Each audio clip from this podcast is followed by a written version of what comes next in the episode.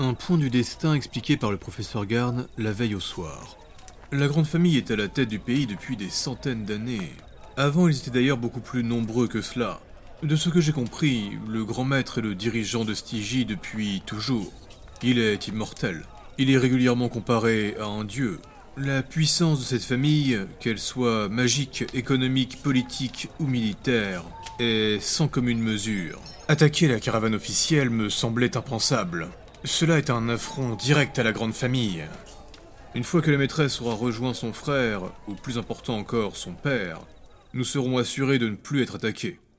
Il n'était qu'à une journée de la griffe, et dans cette ville, le petit maître attendait sa sœur. Il y avait même des rumeurs comme quoi le grand maître serait présent. Les pires étoilés s'étaient préparés à une possible attaque d'assassins ou encore du sabotage. Mais personne n'avait anticipé quelque chose d'aussi colossal. Les hommes oiseaux et les harpies sont sortis d'un surplomb rocheux à l'est de la route. Ils fondent maintenant sur les caravanes en petits groupes organisés. À l'est, c'est une nuée d'insectes qui bondit de tous côtés. Ross est déjà en train de tirer. Hiro, lui, envoie une immense boule de feu. Elle fait un bruit retentissant qui va réveiller et alarmer tous ceux qui n'ont rien vu. Les tirs de foudre et les explosions vont dévier la trajectoire de la plupart des insectes. Ils n'ont pas l'air de chercher ceux qui ont du répondant. Les étoilées ne sont pas les seuls à s'imposer. Que ce soit les autres mythes gardiens, ou encore Hibernia devant et Albion derrière, eux aussi répondent avec des projectiles et de la magie. Mais tout le monde reste surpris. Alors que Ular commence à chanter sa magie, Hiro continue son impressionnante démonstration de puissance. Il va créer un mur enflammé, et cela va à nouveau gêner les insectes. Le mur est immense et brûlant. Shinsu vient de jeter sa sœur dans la caravane. Tu restes là et tu prends ça. Il lui envoie une dague. Un cadeau qu'il voulait lui offrir. Au moins ici, elle va vite s'en servir. Il court ensuite en direction d'une des tours mobiles. Un groupe de harpies est en train d'attaquer les kobolds et réarir. Ergador est presque immobile. Il n'a toujours pas bougé. Il observe, étrangement calme, malgré la situation. Ses disciples accourent. Derrière eux, les élèves du lard commencent à jouer. Ralour est stressé, et il gratte frénétiquement sur sa guitare. Derrière leur convoi, au milieu des premiers affrontements, deux immenses caravanes d'Albion sont renversées sur le côté. Raylor réussit enfin à trouver celle qu'il cherchait. Kirik, rentre à l'intérieur. Je veux me battre. Kilik, écoute l'orque. Père, je veux me battre. Il n'a pas le temps de répondre qu'une dizaine d'hommes crocodiles immenses passent à travers les flammes d'Hiro. Ils sont d'une taille impressionnante et complètement armurés. Et ils chargent droit sur leur caravane. Ular, n'écoutant que son courage, allait se placer pour les intercepter. Un acte désespéré. Mais il va être arrêté, fondant du ciel, à une vitesse terrifiante. Ular Trois silhouettes s'écrasent telles des projectiles. Ross a tout juste le temps de le prévenir. Et le scalde se recroqueville et lève ses boucliers. Ce sont six attaques exactement qui le percutent en arrivant. Puis les hommes oiseaux se renvolent. Malgré la protection, Ular a pris des dégâts avec la force des impacts. Raylork envoie deux décharges de magie sur les crocodiles. Mais ça ne suffira pas. Même s'ils sont touchés de plein fouet, ils terminent leur course et fracassent trois des caravanes sur leur route. La quatrième est la forge mobile, et grâce à son poids, elle va réussir à tenir. Olga la naine ainsi que Sam vont leur donner quelques coups de marteau en passant. Saloperie Tête d'écaille Ross tire dans tous les sens. Deux harpies arrivent sur lui, mais en un seul trait de foudre, il disparaît. Sa femme Ars a enfermé leur enfant, et elle tire avec son arc elle aussi. Elle reste cependant bien plus discrète et plus mobile. Shen Yung, l'aide de Candiliès et les deux jumeaux trolls tentent de protéger les chevaux. Odini, ne restez pas là. Hurle le Frostalf désespéré. Le nain est en train d'installer une toile sur le toit de sa caravane. C'est le chaos Le chaos Ergador n'a toujours pas bougé. Il observe tout ce qui est en train de se passer, sur leur convoi, mais aussi sur ce qu'il aperçoit des autres. Et depuis l'ouest, quelque chose d'immense est en train d'approcher. Une vague de sable, une tempête. Il le voit, elle est contrôlée. Puis non loin de sa position, il peut voir le sol bouger. Les deux griffes en avant, tel un animal, il se jette dans le sable. Un humanoïde en sort. Il est perforé par l'un de ses gants. Ses griffes de magma s'activent. Impossible de reconnaître sa race. Il est couvert de tissu et de sable. Sous la terre L'intrus va envoyer un jet pour aveugler Ergador et s'enfuir. Les scorpions géants ont chargé d'autres convois, et heureusement. Seuls Shinsu, Ergador et Ross ont vécu une chose pareille. Hiro et Ular n'ont jamais vu de telle formation militaire. C'est une attaque surprise à grande échelle, et l'ennemi est maître du terrain. Hibernia possède de grosses montures, et elles affrontent les scorpions et les autres créatures. Albion, de leur côté, semble être plus en train de subir. Shinsu apparaît au niveau d'une des tours mobiles. Il surprend les harpies qu'ils n'ont pas vues. Il n'expliquera pas pourquoi, mais maintenant il connaît plutôt bien l'anatomie de cette race. Il tranche et coupe leurs ailes. Ross est de plus en plus ciblé, mais il s'en doutait. Il anticipe les attaques et bouge constamment. Cependant, il ne peut pas anticiper ce qu'il ne voit pas. Et les trois hommes oiseaux qui ont attaqué Ular fondent sur lui désormais. Et quand il les aperçoit enfin, il est trop tard. Mais son scalde les avait vus. Il les suivait du regard, et il bloque les six attaques. Hiro peut voir l'action au loin. Foudrage, il envoie un énorme trait de feu sur eux. Les oiseaux évitent sa magie, mais les flammes qui vont toucher Ular et Rose vont les soigner. Je ne peux pas. Ross, tu y vas trop fort. Économise-toi. L'archer tire un trait de foudre pour se déplacer, puis il continue de se décharger. Ergador voit les crocodiles se regrouper à nouveau. Ils reviennent. Ils ont traversé leur ligne en chargeant et ont continué leur chemin. Ils s'apprêtent à faire la même manœuvre et ils semblent viser la forge mobile. Le nain se positionne pour leur faire face. Ses élèves le rejoignent. Le troll qui accompagne Tina est là aussi. Personne ne dirige le combat. Ilyes n'est pas là. C'est du chacun pour soi. Ergador déteste ça, mais pour le moment, ils n'ont pas le temps de réfléchir. Raylor vient de charger deux sorts en lui. Il est maintenant avec eux. Ular est tout transpirant. Il arrive en courant. Ils vont faire face à la plus grosse menace. Il y a beaucoup trop d'ennemis et pas assez de nous. On n'a pas le temps de régler un problème qu'il y en a deux autres qui apparaissent. Les crocos commencent leur charge. Cette fois, ils passeront pas. Les crocodiles arrivent à leur niveau. Mais soudain, à leurs pieds, le sable commence à bouger. Sautez Hurle Ergador. Un véritable siphon est en train de se créer là où ils s'étaient regroupés. Raylork, là Ular pointe une bosse de sable, et sans attendre, le troll Arcarork envoie un rayon d'énergie. Ce faisant, pris par la colère, il s'enrage. Hiro voulait les aider, mais il doit d'abord protéger Odini attaqué par des harpies. Il s'est éloigné du centre, car il voulait aider l'autre tour mobile. Les harpies sont difficiles à toucher, mais elles brûlent bien quand il arrive à les avoir. Une satisfaction morbide.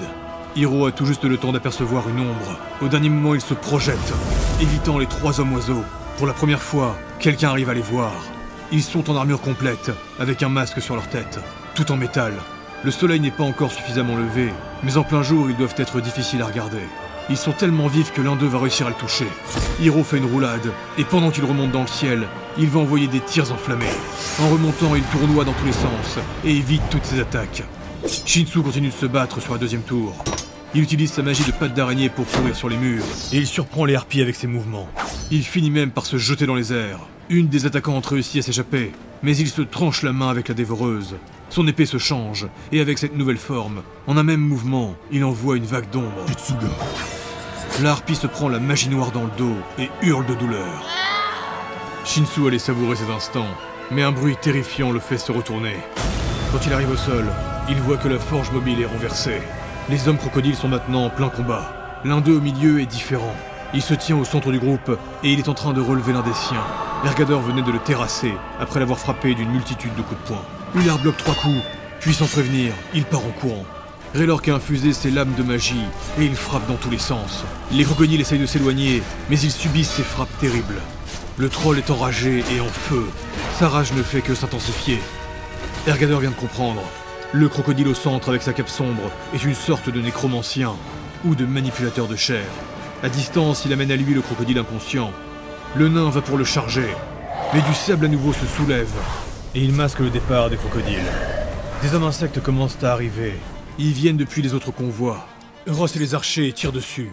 Les siliquios arcent, mais aussi réarrirent. Leurs projectiles partent dans tous les sens. La menace harpie a été réduite. Cependant, depuis sa position surélevée, Ross s'inquiète.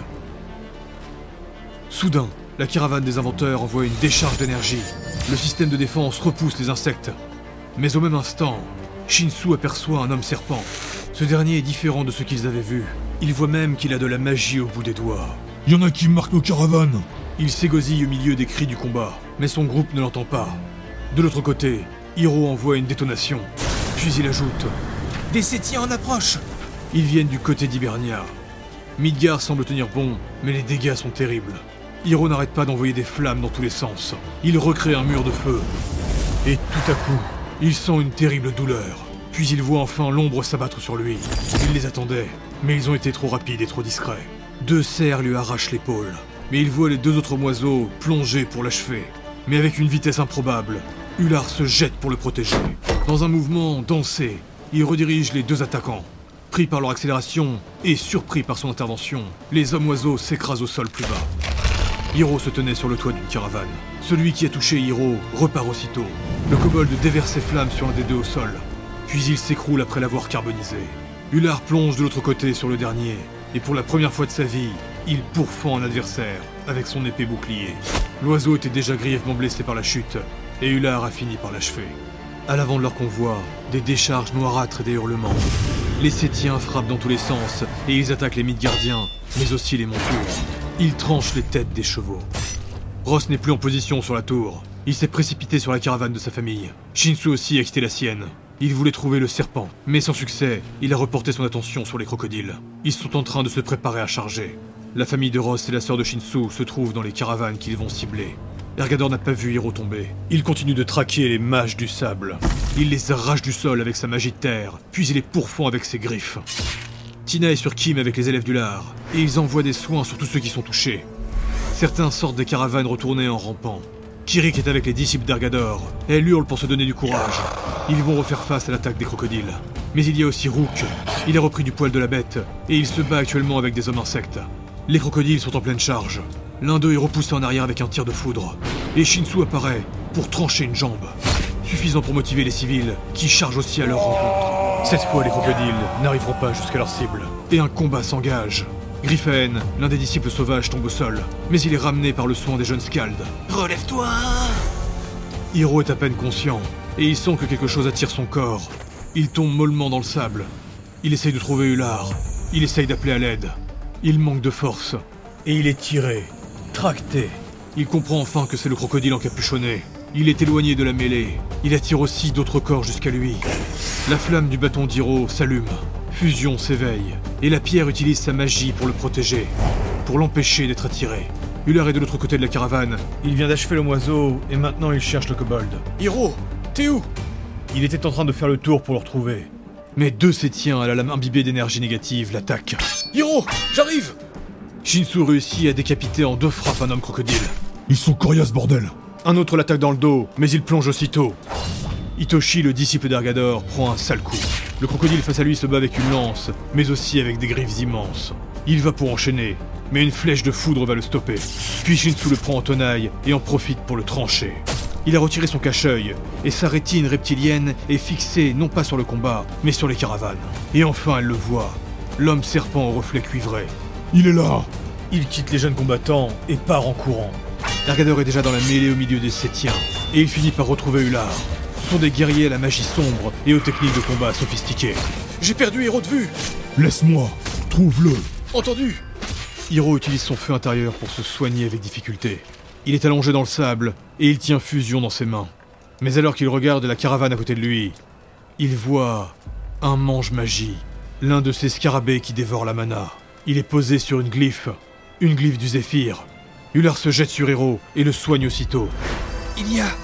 Il y a un mange-magie Bredouille le kobold pendant qu'il est soigné. Raylork est en rage au milieu des crocodiles. Il frappe dans tous les sens. Il est appuyé par Ross. Hiro se relève et il incante une déferlante enflammée. Il veut carboniser les écailleux. Ular lui frappe le manche magie et il tombe de la glyphe. Il commence à comprendre quelque chose d'effrayant. Et à cet instant, le soleil fait une percée. Il éclaire la route du Zéphyr et les premiers tremblements se font ressentir. Une, deux, trois. Une multitude d'explosions. Ergador a tout juste le temps de comprendre. Le soleil déclenche des runes. Sortez des caravanes Shinsu fracasse la porte de la sienne et il sort sa sœur sans ménagement. Ce sont quatre détonations qui retentissent dans le convoi des pierres étoilées. Puis ça continue plus loin en suivant les rayons du soleil. Alors que l'astre solaire continue de se lever, il déclenche le reste des marques piégées. Et au milieu du combat et des explosions, la tempête de sable arrive enfin sur la route du Zéphyr. C'est le signal, savamment orchestré. Une alliance de races incroyable. Tous les assaillants tentent maintenant de s'échapper. Tout le monde est aveuglé, agressé par le vent et le sable. Rien n'est naturel ici. Tout n'est que magie. Guidé par sa frustration, utilisant son flair et ses sens, Ergador va réussir à massacrer un Sétien qui se pensait hors de danger. Utilisant une violence inouïe, il va réduire son adversaire à l'état de pulpe. Il n'y a plus le son des lames qui s'entrechoquent ou de la magie qui jaillit. Au milieu de la tempête, ils ne peuvent entendre que des cris et des sons d'agonie. Ils n'ont pas de mort à déclarer, grâce à leur ténacité, à leur vigueur, mais aussi grâce à la puissance des pierres étoilées. Ils ont su faire face aux assauts, et ils ont même été ceux avec le plus de répondants. Cependant, En se concentrant sur l'offensive, ils n'ont pas pu voir et ils n'ont pas su arrêter le travail accompli dans l'ombre. Tous se retrouvent au milieu des caravanes explosées et renversées. C'est une calamité.